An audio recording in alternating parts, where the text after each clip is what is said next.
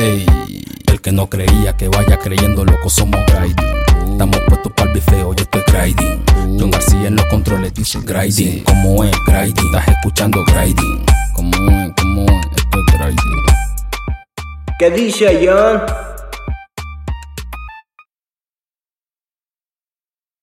Muy buenas, soy John García de Grinding Radio. Lo prometido es deuda, estoy aquí otra vez con Kido. ¿Qué tal? Preséntate una vez más. Muy buenas, ¿qué tal? Pues nada, eh, soy Kido, Kido Mateca. eh, encantado de estar aquí con, con mi hermano John para poder responder las preguntas del consultorio mágico. Esta vez tenemos que hacerlo bien, porque la última vez hicimos eso. En muchos os acordaréis, hicimos el programa sobre el futuro de la música, queríamos plantear ciertas dudas, cómo iba a ser el futuro y demás. Eh, acabaron saliendo más preguntas que respuestas, yo creo. y de ahí un poco la idea de vamos a preparar una segunda parte, que sea un programa donde todos podáis plantear vuestras dudas e ir resolviéndolas poco a poco. No va a ser tanto en cuanto al futuro de la música, sino que muchos habéis tirado más por industria musical, dudas de producción. Eh, entonces, nada, vamos a ir un poquillo con ellos. Saldrán más dudas. Igualmente, es que esto es el cuento de nunca acabar. Según hagamos preguntas, van a salir más dudas todavía. Pero bueno. Una cosa, John, eh, John perdóname, perdóname que te interrumpa. Cosa importante que hay que aclarar, ¿vale? ¿no? Esto es como al principio cuando vas al cine eso. Y, te, y te aclaran cosas. Lo que vamos a hablar hoy, ¿vale? ¿no? no es la verdad absoluta. Todo, Exacto. toda- todas las respuestas que tengo al final eh, son opiniones personales o eh, historias que se basan, están reflejadas en mí, ¿sabes? ¿no? En, en Claro. cómo, cómo ha funcionado conmigo o cómo... eso. Pero yo no tengo la verdad absoluta ni eso quiero que lo sepa todo el mundo y que lo que... Como yo lo he hecho no significa que, así funcione en la vida real. Exacto. Son conocimientos y experiencias, pero que no tienen por qué repetirse, ni sean, no es la fórmula perfecta tampoco, vamos. El primero de todos, eso, he ido cogiendo un poco de las preguntas que me han dejado mayoritariamente por Instagram y demás. Eh, empezamos por el principio. ya empezar fuerte. Vamos. ¿Hasta qué punto es necesaria una discográfica hoy en día para un artista? ¿Y en qué situación debe un artista buscar un contrato discográfico? Ok, bien. Es un poco el tema del momento ahora, porque está todo el mundo como discográficas, todo el mundo. Parece que hoy en día antes, yo recuerdo hace cinco años que era como todo el mundo entraba al rap ya para hacer dinero, porque ahora se puede hacer dinero, no sé qué. Ahora ya es como que eso ni siquiera vale, ahora es una discográfica. Todo el mundo quiere una discográfica. Ah, Tú ya estás firmado, hostia, a ver si me firman a mí y es como, joder. ¿Qué? Cuéntame tú. Pues buena pregunta, ¿eh? es potente esta para empezar. ¿Hasta qué punto eh, es necesario? Pues todo depende. Yo, yo creo eh, que depende de, de- de qué artista sea, qué tipo de artista sea y en qué punto de tu carrera estés. ¿Vale? Hoy en día no es necesario tener una, un sello discográfico, eh, sobre todo si estás empezando. Yo mi, Vale. mi recomendación es que te busques un sello discográfico eh, sí. A ver cómo lo puedo plantear bien para que la gente lo entienda. Te busques un sello discográfico si realmente necesitas ese, ese vaqueo ¿no? e- económico, porque no tengas un puto duro. Y obviamente, si eres bueno ¿no? y le vas a servir al sello discográfico, porque no nos olvidemos que al final esto es un intercambio. Ellos te van a dar Claro. algo que tú no tienes y tú le vas a dar algo a ellos que ellos no tienen. Tú cambias tu arte por, por dinero, ¿no? Por soporte ahí económico y no solo dinero, bueno, marketing, lo que sea.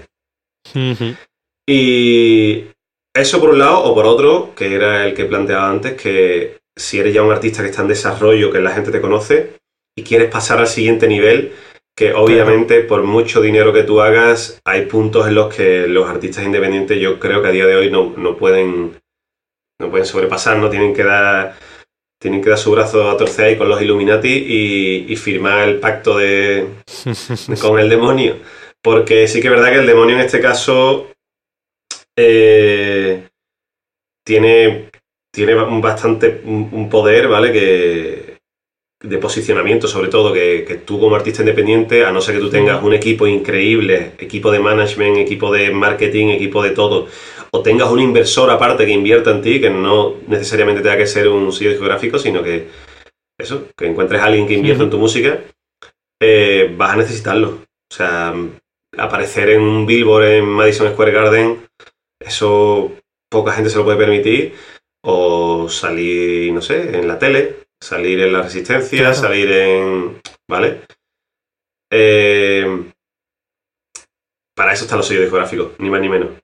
Es que hay que tener muy claro también esa función, porque yo he tenido ese mismo debate con un colega que dice, claro, es que si tú lo que quieres es... La gente se cree que tiene que pegarse el esforzón de su vida para llegar a un sello discográfico y que luego ya está todo hecho. Y a mí me parece al revés, quiero decir, tú puedes llamar la atención de un sello discográfico, está bien y tal, pero cuando firmas, en muchísimos casos lo que vas a firmar van a ser adelantos. No te van a poner nadie dos millones de euros para que digas, gástatelos como quieras. Te van a decir, toma este dinero, empléalo de forma consciente, teniendo en cuenta de que me vas a tener que devolver ese dinero en algún punto. O sea que ya puede funcionar tu mierda, claro. Y es como, joder, es muy importante saber lo que tú dices, posicionamiento, saber aprovechar eso, porque si no es como, yo hablando con un colega me lo decía, es que si no es literalmente más rentable irte a un banco y pedir un crédito, porque ese dinero lo vas a tener que devolver igual y es como, joder, y, con menos intereses. Exacto, ¿no? Y menos intereses. O sea, un sello discográfico te va a pedir mínimo un 70% de todo lo que generes. O te digo de todo, es de todo. Y vas a tener, claro, que ser más cauto en cuanto, oye, esto no lo puedes hacer, quizás, o esto no sé qué. Un banco no es un banco, es, mira, te he dejado este dinero, devuélvemelo ya como quieras.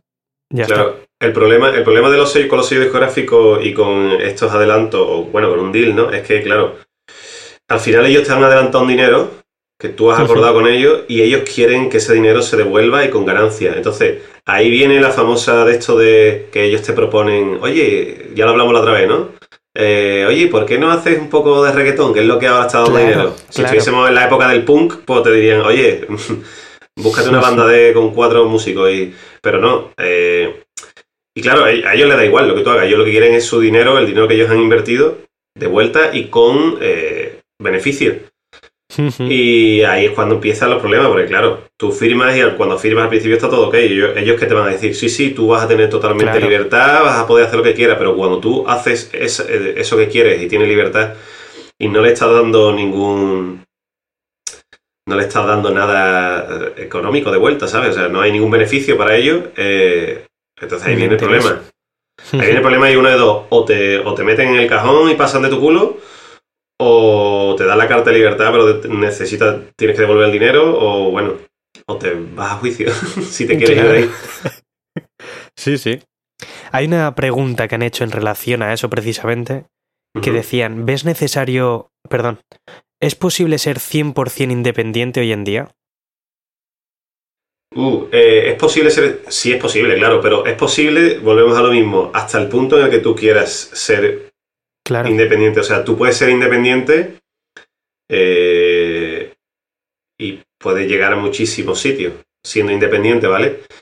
Pero volvemos a lo mismo, va a haber, va a haber movimiento, va a haber negociaciones, van a haber... Eh, o sea, es que yo recuerdo, por ejemplo, Mac Miller era independiente, murió siendo independiente. Claro, ¿Vale? Y todo lo que ganaba, o sea, ya era millonario.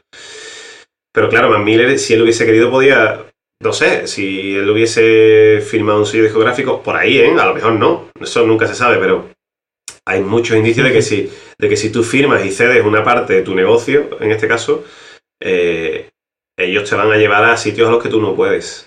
Eh, siendo independiente, a no ser que tú siendo independiente montes una empresa y crees tu propio sello discográfico, como por así decirlo, porque al final no olvidemos que un sello discográfico es una empresa en la que cada, cada sector se, ocupa de una cosa. Pues uno se ocupa del booking, de los conciertos, otro del marketing, otro se ocupa de, pues, eso, los videoclips, por así, ¿no? Eh, está todo mucho más estructurado, pero bueno, para que se entienda rápido. Otros se encargan mucho más de, los IR pues se encargan más de pichearte para el tema de, deberías juntarte con este productor, o deberías ir a este estudio, o que te vamos a hacer esta colabo, ¿sabes? Entonces, si tú de repente montas tu equipo que te hacen eso, ¿para qué necesitas un sello geográfico? ¿Vale? ¿Qué pasa? Que claro, mm, yo nunca he visto todavía un sello discográfico independiente, por lo menos en España, que pueda hacer eh, que el artista cruce, ¿cómo se dice? Que cruce el charco, ¿sabes? cuando si quieres cruzar el charco al final tienes que hacer deal allí y ellos te van a mover allí. ¿Me explico? Vale, vale, sí, sí. Eh, yo no lo he visto, o sí, a lo mejor hay alguna y, me lo estoy saltando, ¿eh? Pero es muy, muy, muy difícil porque al final, ya te digo, si tu equipo está en España, a no ser que tengas a alguien especializado en, el, en, Latinoamérica o en Estados Unidos, eh, es muy raro.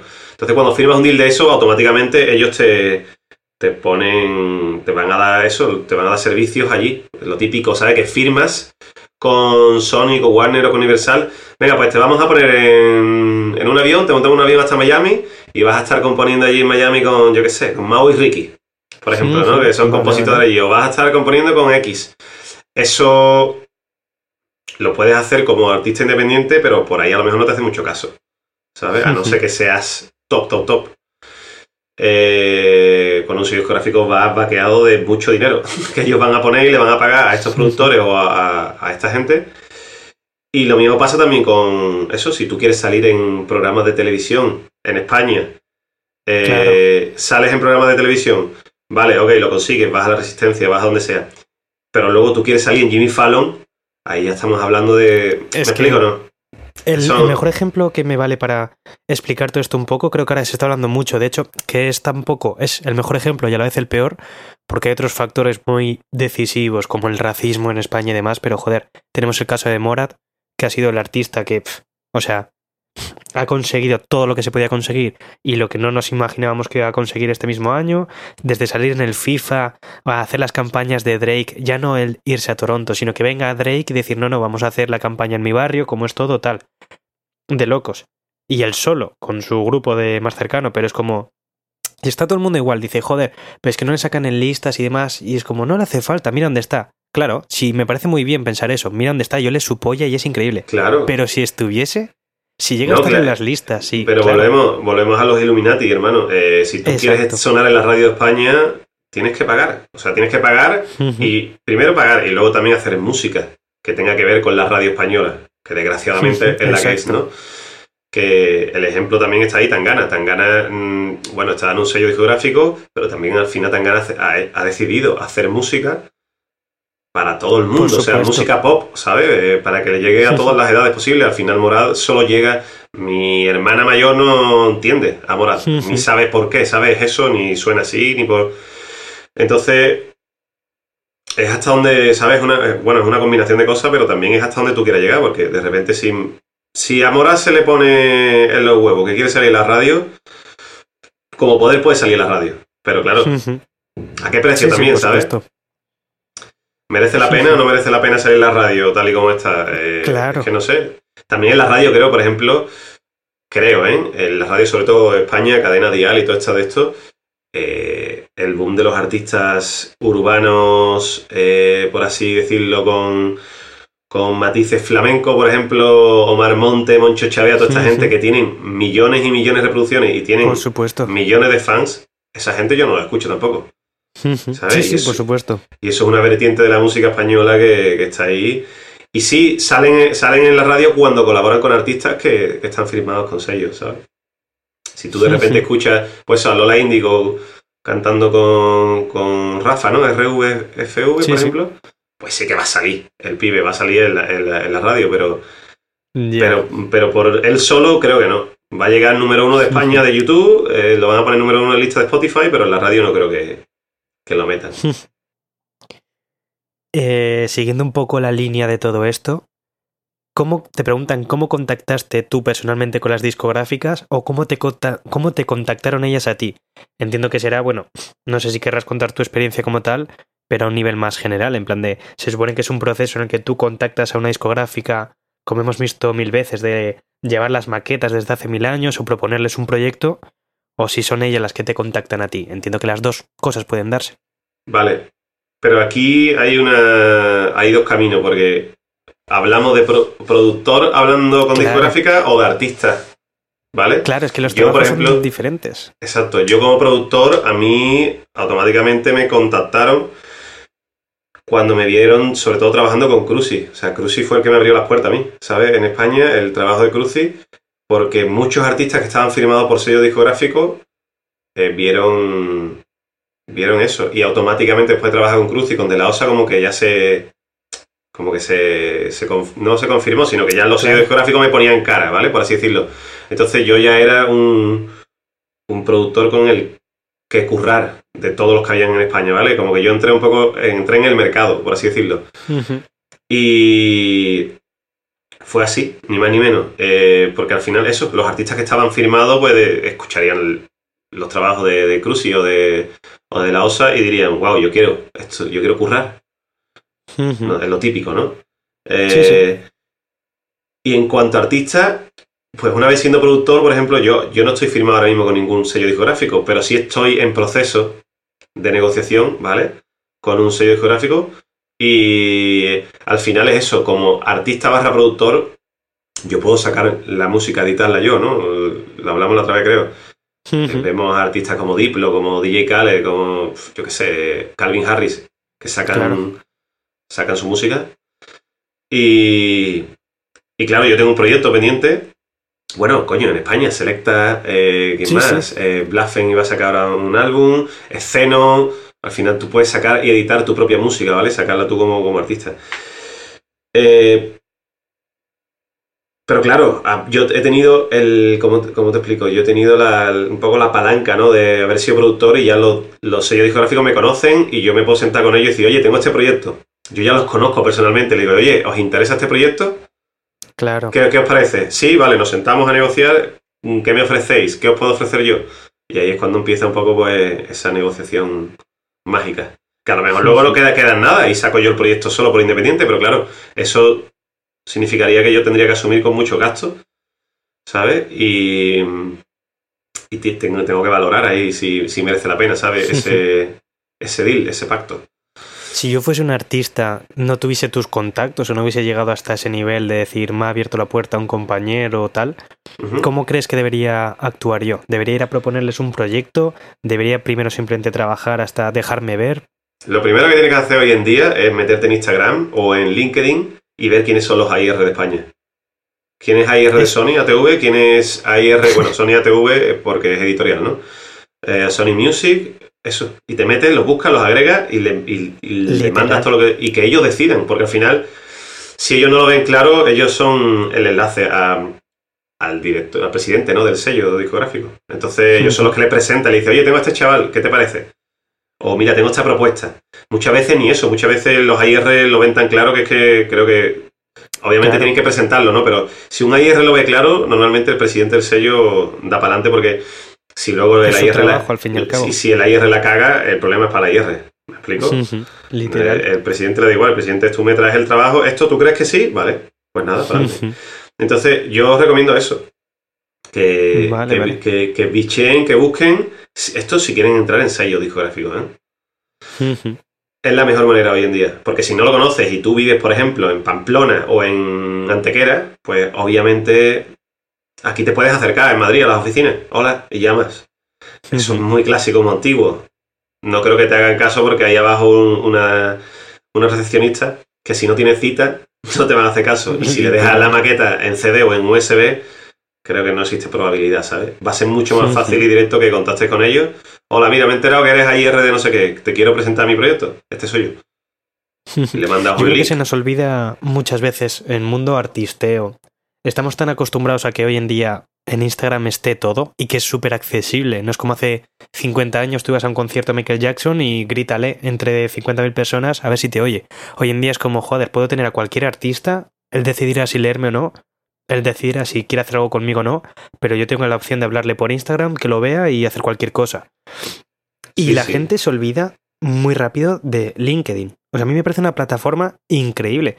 También porque, joder, yo hago un montón de programas de esto, enfocados también a la parte de atrás de la música, industria, y a mí me ha pasado ese mismo proceso. Es decir, yo he querido hablar de SGAE o he querido hablar de, de sellos musicales y he acudido a LinkedIn, he puesto Sony Music España.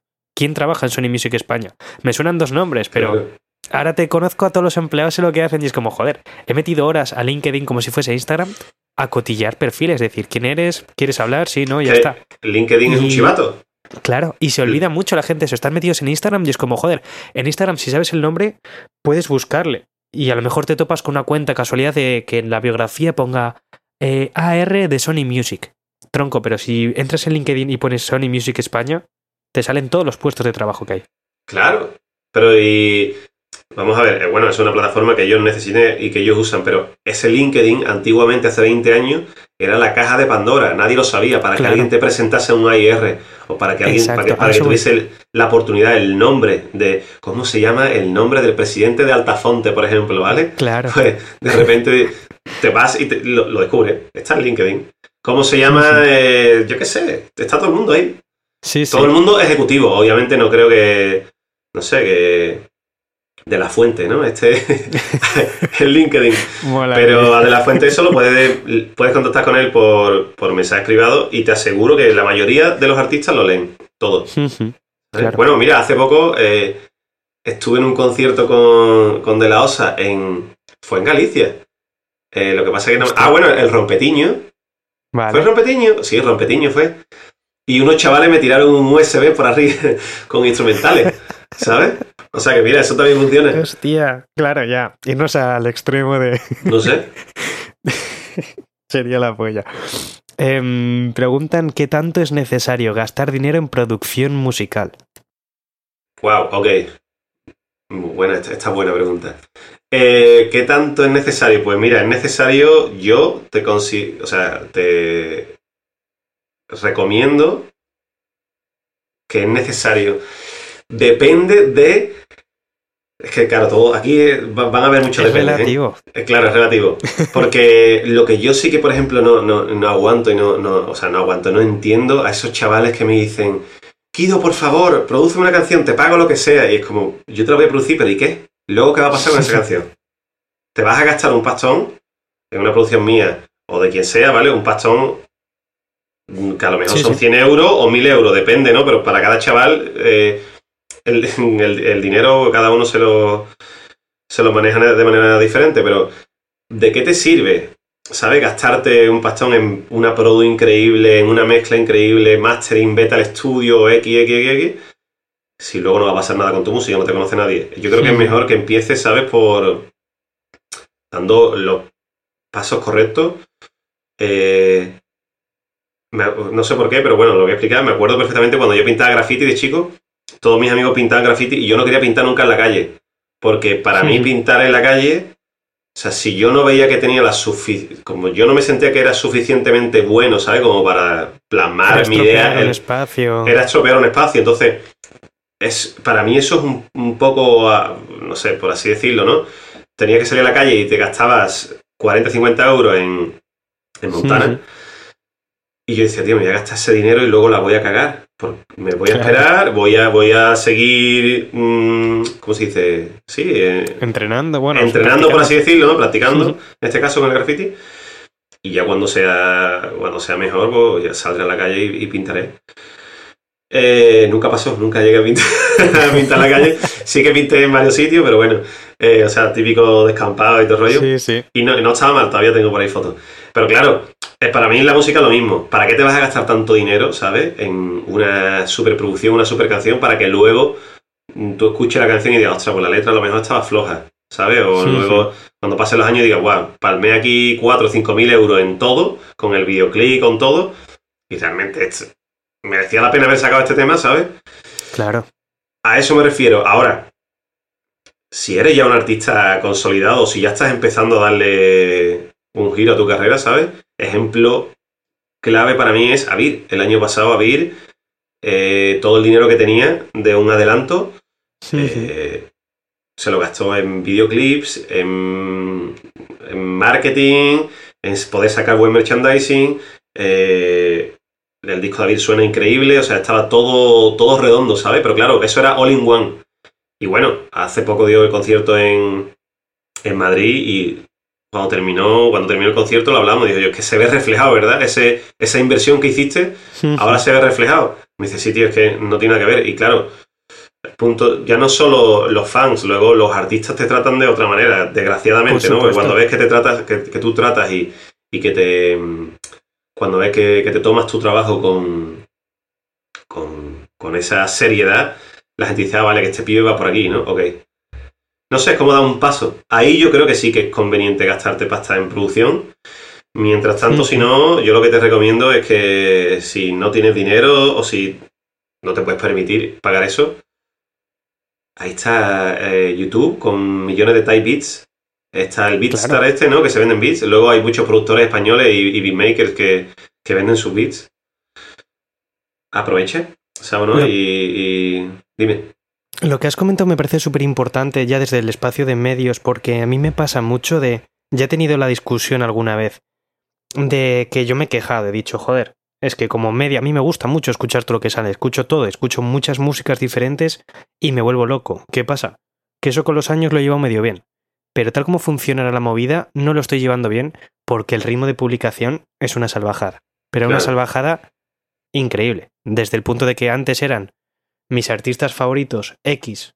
Encima se veía muy bien, porque en el rap era como muchos singles, tal, los que, en el rock y el metal, cada dos años había un disco de una banda y ya estaba. Ahora ya es todo igual, ahora es cada día hay un single nuevo, de mil artistas. Y es una locura, porque no llego a todo. Y, y yo he dicho, digo, joder, hay que parar esto en algún momento porque... Y más en la gente de medios, porque al final es que estamos diluyendo tanto todo que no tiene ningún sentido. Y la gente, porque todo el mundo hace música hoy en día. Y yo dije eso, como que todo el mundo hace música ahora y no hace falta. Y la gente me dice, no, es que todo el mundo tiene derecho a expresarse. Si yo no quiero pegarme, pero yo quiero sacar mis temas. Y a mí me parece súper bien. Lo que no me parece bien es que esa misma gente que tiene ese discurso, luego tiene el discurso de decir, no, es que, perdona que te lo envíe diez veces por spam, pero es que no me queda otra. Y es como, joder. Pero no te das cuenta que es contraproductivo, que si a mí me envías 100 canciones en una semana, yo voy a escuchar la primera igual si me pillas de buen humor, y digo, es una mierda. No una mierda porque puede sonar bien, tal, no sé qué. Vale, pero es que sé que has creado 100 canciones en dos días y que van a tener X nivel. No por... puede sonar muy guay, pero no va a tener las horas de trabajo que merece una joya. Y si yo la primera ya escucho esa y digo, es que van a ser 100 de lo mismo, las otras 100 no las voy a escuchar. Pero si eres un tío que, joder, que has estado trabajando a fuego en un tema, bien de tiempo, está cuidado, me presentas, igual a mí no me gusta el tema, pero yo digo, joder, es que está muy bien hecho, está muy bien cuidado, no sé qué. No tiene nada que ver y a ti te va a dar más oportunidades, pero al primero seguramente diga como, en cuanto me llegue el mensaje spam, lo voy a borrar. En plan de, mira, ya está. Y otro tema, y otro tema. Y la gente no se para eso, la gente ya no entrena, la gente ya no ensaya, la gente ya no se esfuerza. Es como lo primero que me salga va para afuera creyendo que uno de esos mil le llegará a alguien en algún momento o se pegará. Y no tiene por qué ser así. Para es nada. Que, eh, eh, ah, o sea, lo que has dicho es increíble porque hoy en día.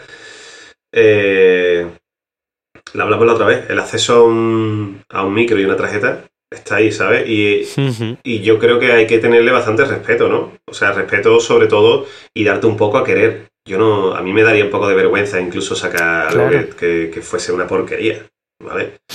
y también me daría un poco vergüenza que la gente escuchase esa porquería. Ya no solo yo sacarla y escucharla y decir, vaya mierda he sacado, sino que la gente me, me critiquen. Em, hay que tener un poco de criterio. Es que no, como tú dices, eh, hoy en día hay muchísimos artistas y creo que diría que casi más de la mitad del, del género urbano hace eso eh, por, ese, por ese constante, como te digo yo, pusheo, ¿no? Que te, que te obligan, o sea, esa dinámica que se ha creado de sacar, sacar, sacar música porque si no, no eres relevante, eh, se cae en, la trampa esa de, sacar cualquier cosa, ¿sabes? Claro. Pero claro, eh, hay que, o sea, tú tienes que saber cuáles son tus, ¿cómo te explico? ¿Cuáles son tus tus fuertes y, tu, y tus flojos. O sea, tú no te puedes comparar porque yo un beef haga un tema en dos horas. ¿Me explico, no? Sí, sí, por supuesto. Y un beef, eh, saca luego el papasito y se calla todo el mundo la boca. ¿Me explico, no? Claro, claro. tú, ostras. O saca cualquier otro tema. No puedes comparar porque, porque tú veas que los demás lo hacen así en una hora. A ver, ponme el micro, a ver, voy a, voy a improvisar, voy a hacer un freestyle. Venga, para adelante, lo sacamos. No, eso no le funciona a todo el mundo. Eso solo le funciona muy poco. ¿Me explico? Igual que los regates de Messi, no sé de fútbol, pero bueno, los regates de Messi o de, o de quien sea, eh, no le sale a todo el mundo. Por mucho que tú sepas la teoría, te va a salir. En el momento clave, eh, entonces, es una porquería eso. Eh, yo, a mí me da mucha pena sobre todo por eso, porque luego mucha gente se siente un poco como defraudada con la música. Es que lo intento, no me sale, no sé qué. Yo creo que no lo está intentando bien. Si, antes de intentarlo bien, eh, tienes que practicarlo, tienes que, tienes que, mm, no sé, darte un poco a valer sobre todo, ¿sabes? Y sí, es bueno, en ese, en ese caso yo creo que es bueno compararte, ¿no? Al final lo, eh, yo estudié historia del arte y todos los pintores se comparaban uno con otro. Eh, y se había como un poco ahí de, rivalidad, ¿sabes? Y hoy en día en la música pasa porque mm, me acuerdo perfectamente cuando Cruzy sacó el Visión Túnel, lo escuché con, con De La Osa y los dos nos pusimos como, wow, este cabrón, qué carajo ha hecho, ¿sabes? Y te pone las pilas. O sea, no, es, no es una envidia mala, al revés, una envidia sana decir, wow, este es el nivel que está, ok, este, tú, tú has seteado este nivel, ok, venga, vamos. ¿Me explico? Exacto, exacto. Y, también me pasa con artistas, lo digo a menor escala, ¿no? O sea, en España, pero me pasa sobre todo cuando escucho discos americanos que digo, qué cabrón. O sea, que este pavo está ahora mismo en este nivel, ok. Y, y, es eso. Obviamente siempre sin caer en, ¿no? en la copia, ¿no? En la, o en la réplica de intentar copiar lo que está haciendo alguien, porque eso yo creo que es el error más grande del mundo. Pero, pero sí usa esa motivación, ¿sabes? De, de, ver cómo está un poco el mercado y decir, ostras, este es el nivel. Ok, pues hasta que yo no esté a este nivel, creo que si yo no estoy a este nivel, no creo que, que, todo lo que, o sea, creo que todo lo que saque no va a ser relevante, se va a quedar ahí en el cajón. Vale, vale. No lo sé. Sí, bueno. Vamos a aprovechar a escuchar ahora, como siempre, a invitados que también he reservado alguna preguntilla para ellos, para que me respondan a ver cuál es su visión. Y ahora seguimos hablando tú y yo. A ver qué te parece. Perfectísimo. Hola, buenas, ¿cómo estamos? Soy de la OSA, mando un gran saludo para Grinding. Y sobre la pregunta de si creo que son necesarias las redes sociales en la música actual, es decir que no se puede negar que es una herramienta que ha desmonopolizado de alguna forma la industria. Cualquier persona, cualquier artista desde su propia casa, su propio barrio, tiene el acceso a, una capacidad de divulgación, sea por Twitter, Instagram o cualquier plataforma, que antes pues no existía. Dependía de, algún sello, dependía de algún organismo que, te expusiese y ahora digamos que esa barrera pues se ha roto. Lleva ya tiempo que se rompió y ha creado pues que el abanico cada vez sea más grande, eh, existan artistas independientes que puedan vivir de su música sin necesidad de, entes mayores y, bueno, se ha visto como en España y en todos los países casi del mundo pues han hecho que, la música no la controle nadie de alguna forma. Eh, tú puedes elegir las plataformas en las que te promocionas, en las que actúas, pero sin duda si la usas como una herramienta positiva y no como todo lo negativo que trae las redes, que también es bastante, pues al fin y al cabo es, una, es un lugar de exposición y, es innegable, tío. O sea, es algo clave que ha hecho que la música se, se eh, desmonopolice. ¿Qué tal, señor? ¿Cómo va todo? Te dejo por aquí un poco mi opinión. Hostia, respecto a lo que comentas, eh, yo tengo un poco de sentimientos encontrados, porque por un lado pienso que, que eso que se dice de que las tendencias de ahora son una mierda, que antes todo era más real, más auténtico, la música de antes tal. Yo creo que esa frase se lleva diciendo toda la vida en la historia de la música, en la historia de la humanidad. Es que yo creo que eso pasa siempre con las generaciones. Pero por otro, mmm, sí que pienso que, mm, que, igual que la música que se escucha hace mella al final en, nuestra sociedad, en, la, nuestra educación y tal, eh, la sociedad también hace mella en, en la música. Yo creo que una se influye la otra, una se influencia la otra, ¿sabes? Yo creo que la tecnología, las tendencias, las modas, todo eso también, también hace que la música se, se vaya adaptando. Entonces, entonces, no sé, ahora sí es verdad que yo creo que era pues eso, eh, eh, TikTok, las redes sociales, eh, cómo funcionan ahora, pues van influyendo, pero mañana vendrá otra cosa y pasa la siguiente, ¿sabes? Em, sí que pienso que o tengo la sensación, al menos en lo urbano, que los géneros se están interrelacionando un poco más que antes, pero a mí eso me parece todo lo que sea liberar etiquetas me parece positivo. Entonces, no sé, yo tengo un poco esa lucha interna ahí, pero al final eh, nosotros los artistas nos tenemos que, nos, tenemos, tenemos que estar con la mente abierta y tenemos que amoldarnos y como personas, igual que el resto de personas que no hacen música, pues, pues nos iremos adaptando a lo que nos guste y si no, siempre tendremos la música de antes para escucharla, ¿sabes? Así que bueno, esa es mi humilde opinión. un abrazo.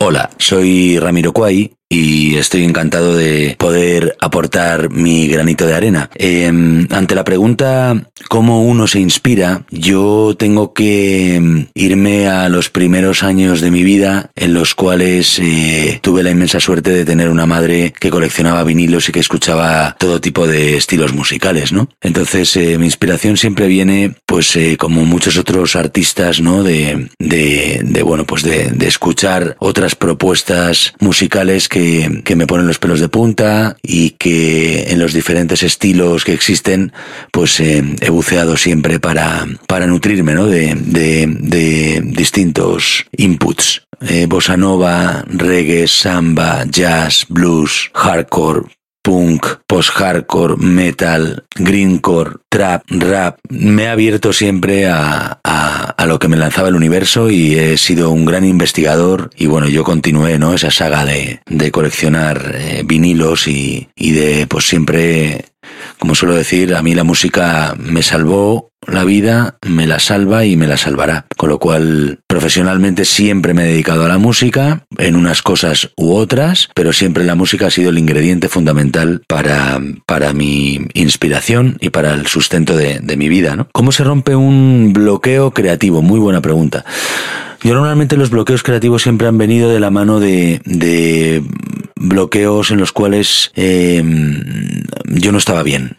Eh, por unas razones u otras, ¿no? Y en las cuales a veces, y además eh, en una época, pues te dedicas a, a no estar centrado y a, y a bueno, pues a, a flirtear por ahí, pues probablemente el, el bloqueo, por lo menos en, mi caso particular, venía, venía de ahí, ¿no? De, de, de esos momentos, ¿no? Entonces, eh, el bloqueo creativo, ¿sabes cómo se rompe?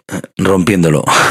Me refiero a abriéndote a inputs, eh, abriéndote a otras artes también, creo que es importante. El estar en conexión con la danza, con el teatro, con el cine, con la poesía, con la literatura, con las otras artes, ¿no? Los pintores siempre dicen que se nutren de, de otros artes, de los escritores igual, y creo que a veces los músicos solamente se nutren de música y, y, y cierran la puerta a otras eh, manifestaciones artísticas que creo que son súper importantes porque uno nunca sabe cuándo, cuándo algo le va a impactar y, y, uno tiene que estar siempre abierto y dando la bienvenida a nuevos inputs y, y, nuevas cosas que, que realmente te, te, pongan la piel de gallina, te inspiren, te emocionen, te hagan llorar, te hagan reír. Y, y yo creo que el bloqueo creativo empieza por ahí. Mm, uno, detectándolo, o sea, como suelo decir yo, ¿no? Para salir del agujero uno tiene que reconocer que está en el agujero. Y en ese orden de cosas no hay nada como también viajar, por ejemplo,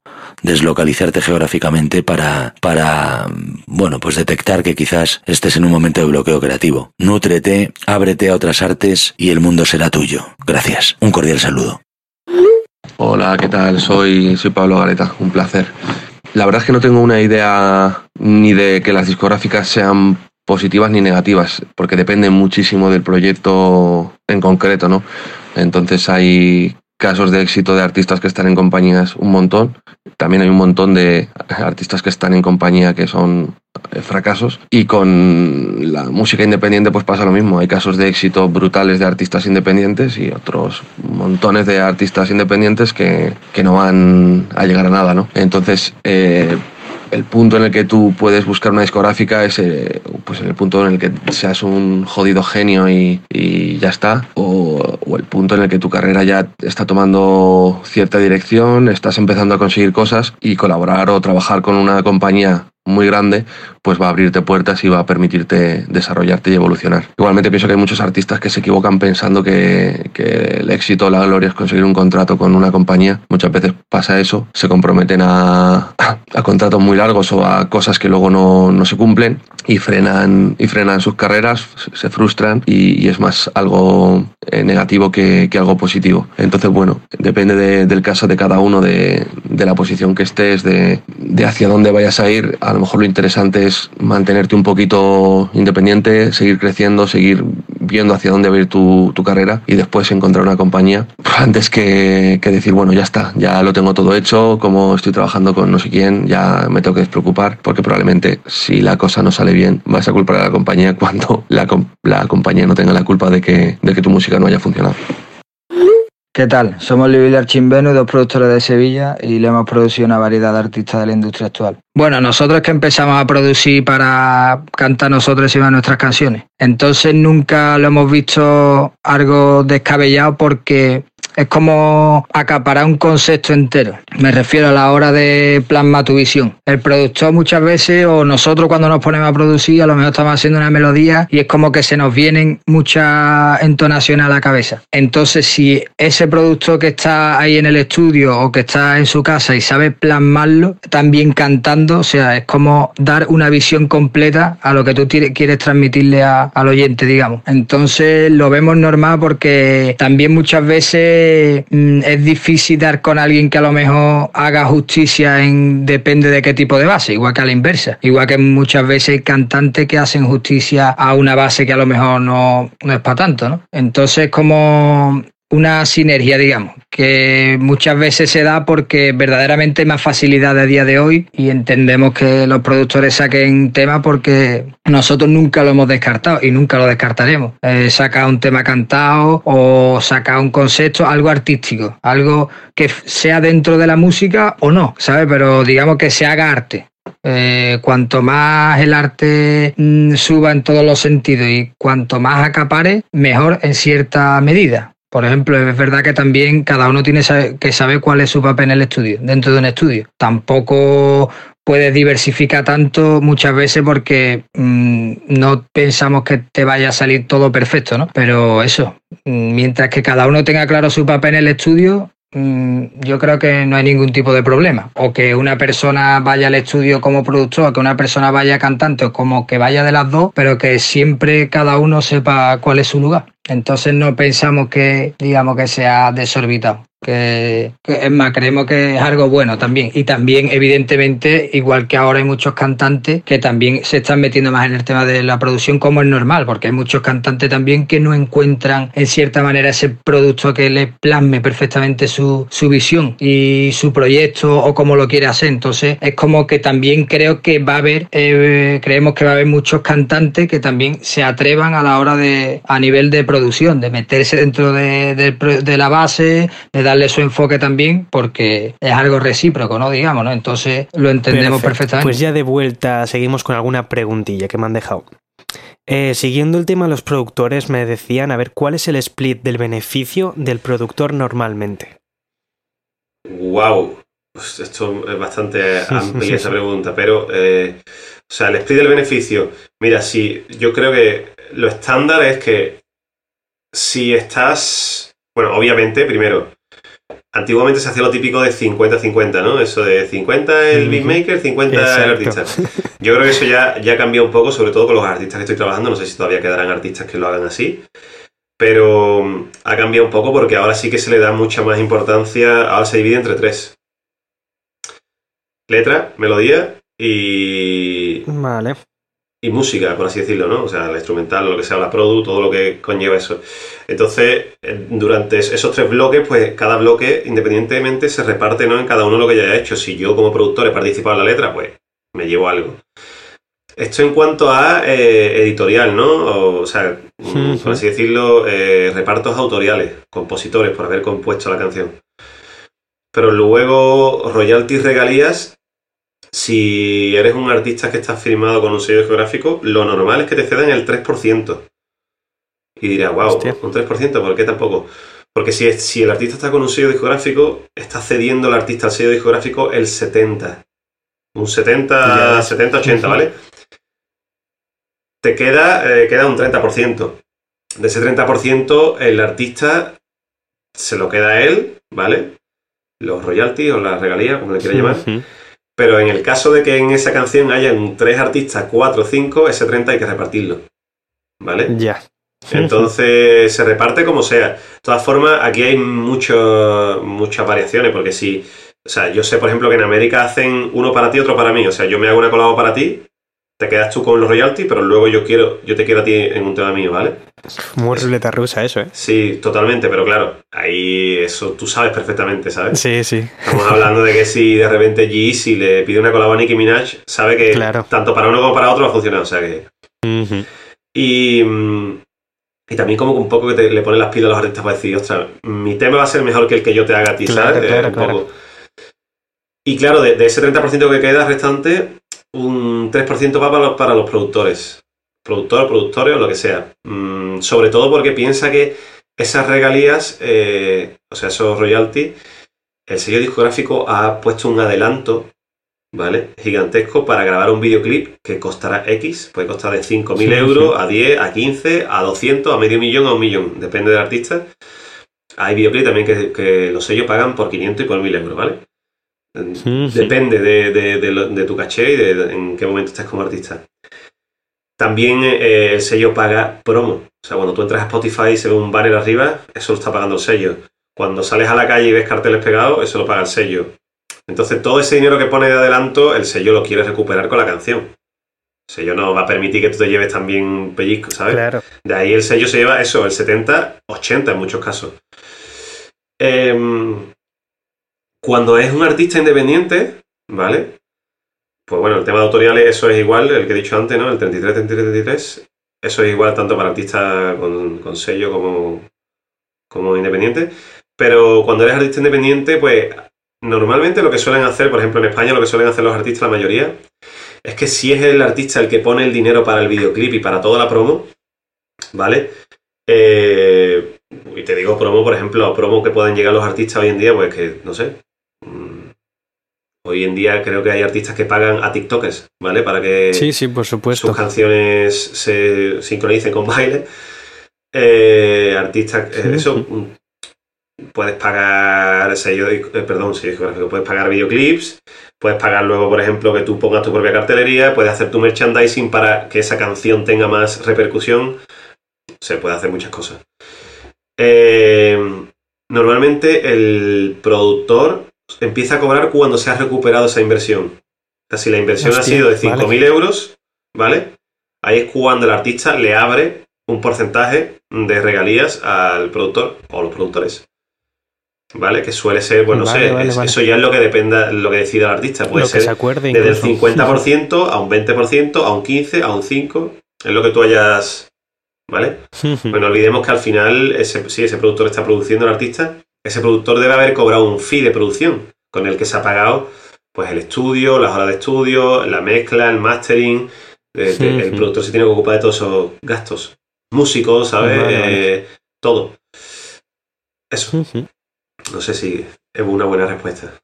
Joder, perfecta, yo creo. Me estoy ent- Cuando me me entero de cosas que no conocía, ya me parece.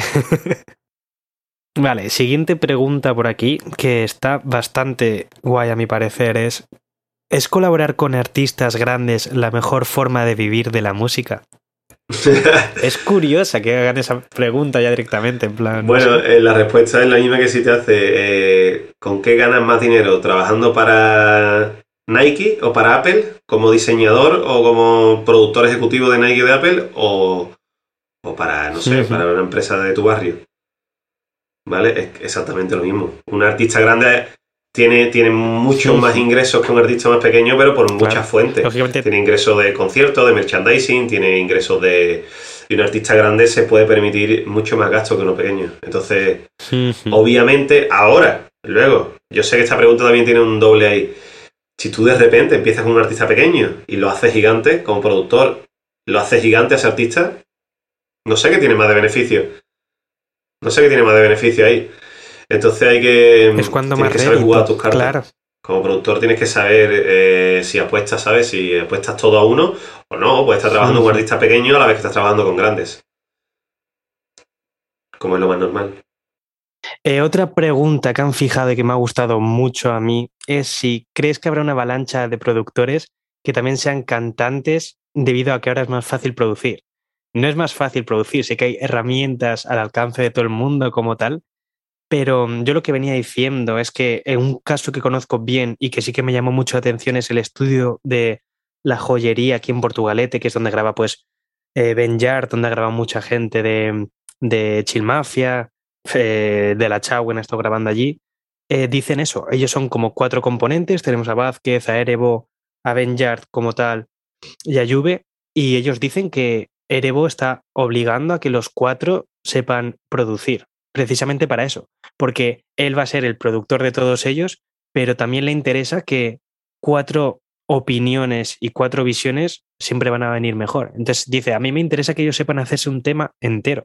Porque luego yo igual cambio esto de la letra o esto de la música y Juve cambia esto de la letra o esto de la música. Pero vamos a tener el doble de herramientas todos, mm, va a ser mucho más fácil ciertamente para todos. Claro. Eh, bueno, respondiendo a lo que dices tú, yo también estoy de acuerdo con, eso. O sea, está súper guay que los artistas se involucren en, en la producción de las canciones porque al final la idea está en la cabeza de ellos, ¿vale? Y si ellos tienen esas herramientas para plasmarla lo más fiel posible, eso es increíble. Está ahí el.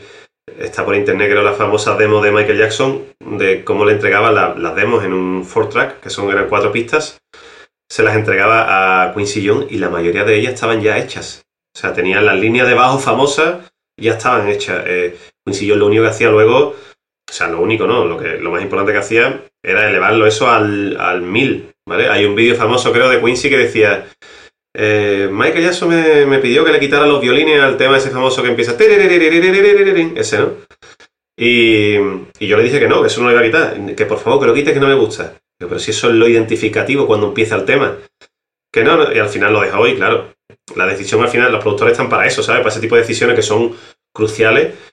Pero claro, la idea principal viene del artista. Hay muchos artistas que no tienen esa herramienta y que solo saben tocar el piano, que solo saben tocar la guitarra, ¿vale? Y tú tienes que ser lo más fiel a, a lo que ellos tengan en la cabeza, en este, en este caso.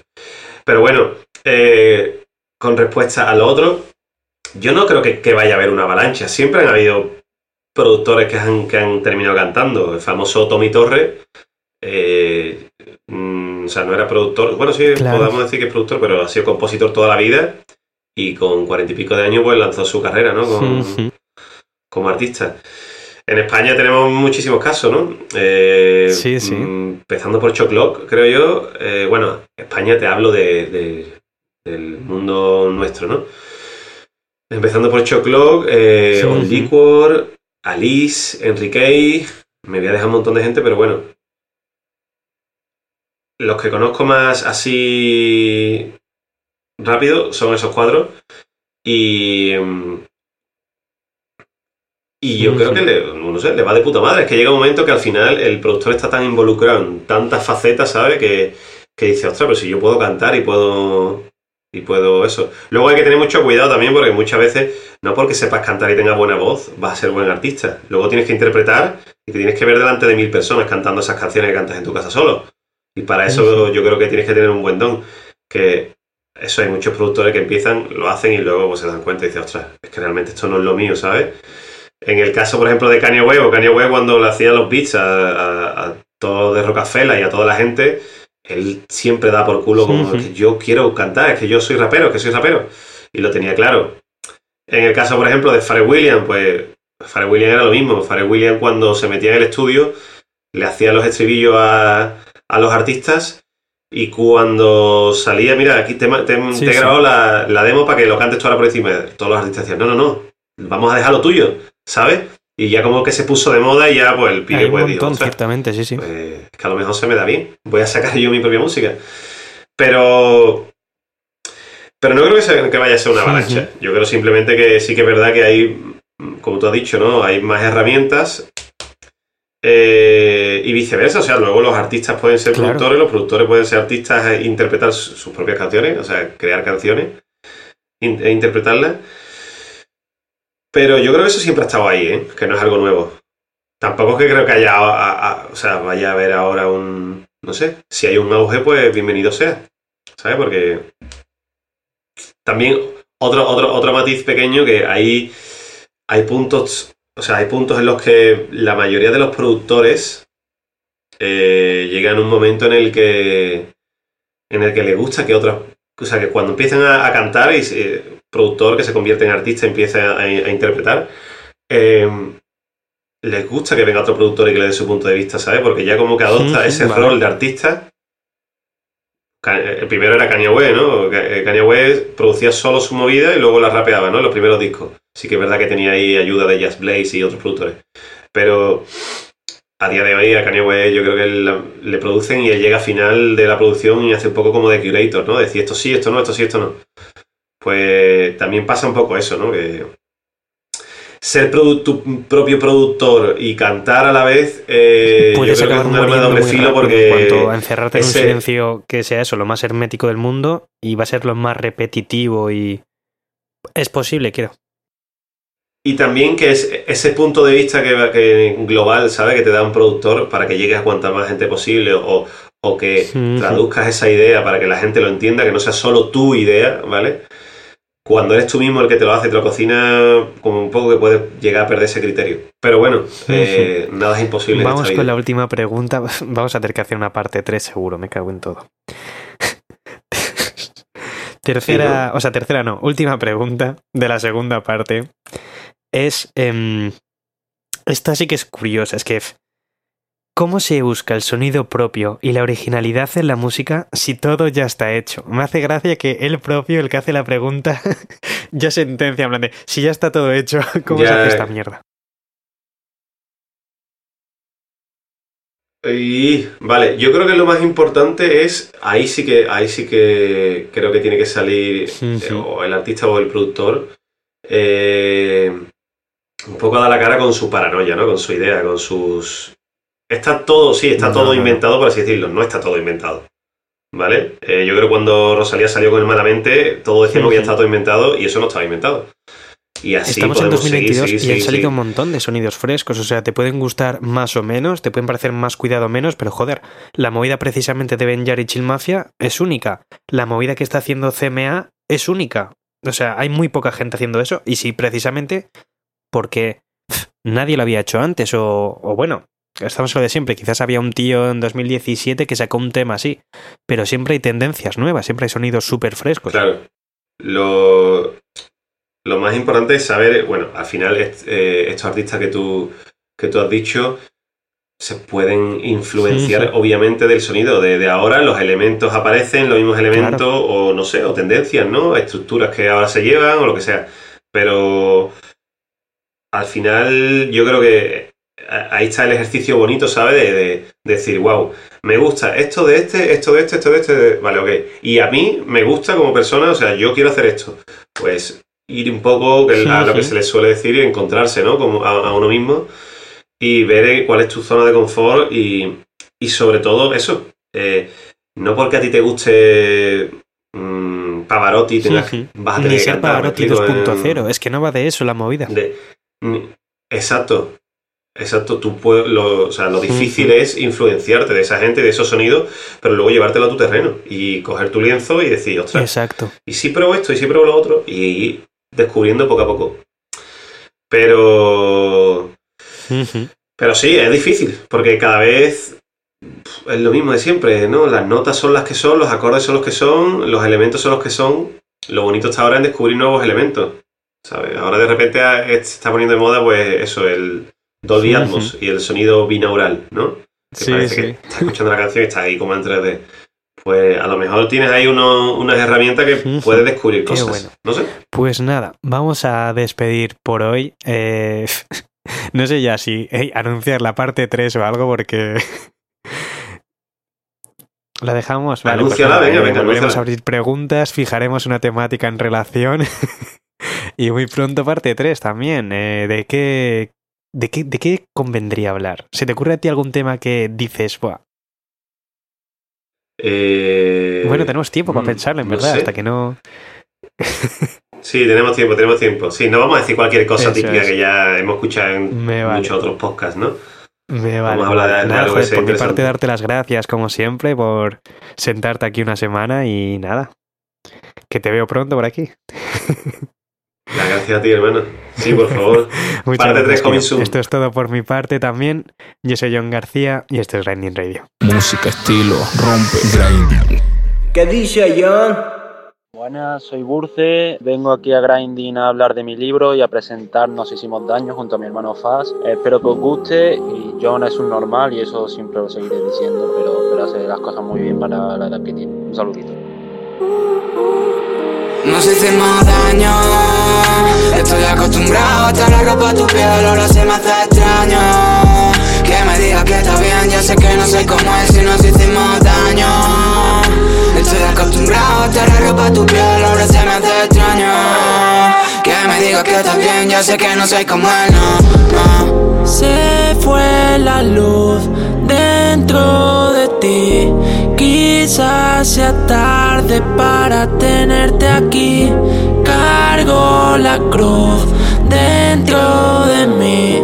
Siento las veces que no estuve ahí. tiempo pasa, duele en el pecho Veo tu cara y vuelve el invierno. La mente escarcha, el corre un infierno. Veo tu llamada y se pone el tiempo. Así que no me digas que no quieres volver. No sé lo que fuimos, pero volvemos a ser Veo tu mirada y sé que quieres morder. La manzana otra vez, estoy esperándote ver Aunque nos hicimos daño. Estoy acostumbrado a estar la ropa a tu piel Ahora se me hace extraño Que está bien Ya sé que no soy como él si nos hicimos daño. Estoy acostumbrado a estar la ropa a tu piel Ahora se me hace extraño digas sé que no soy como él, no, no. Quizá mañana pueda ver que no era suficiente. Pueda reparar el tiempo llorándote. Ya no es como era antes Pero es que en un instante Podría parar el mundo entero solo por ti. Media vida buscándote, pero lo volvería a hacer. Viajar a donde tú estés, repetir una y otra vez. Y todo se hace grande cuando no estás delante. Aunque ya sea tarde, lo volveríamos a hacer. Estoy acostumbrado a estar la ropa a tu piel, ahora se me hace extraño. Que me digas que está bien, ya sé que no soy como él si nos hicimos daño. Estoy acostumbrado a estar la ropa a tu piel, ahora se me hace extraño. Que me digas que está bien, ya sé que no soy como él, no. no.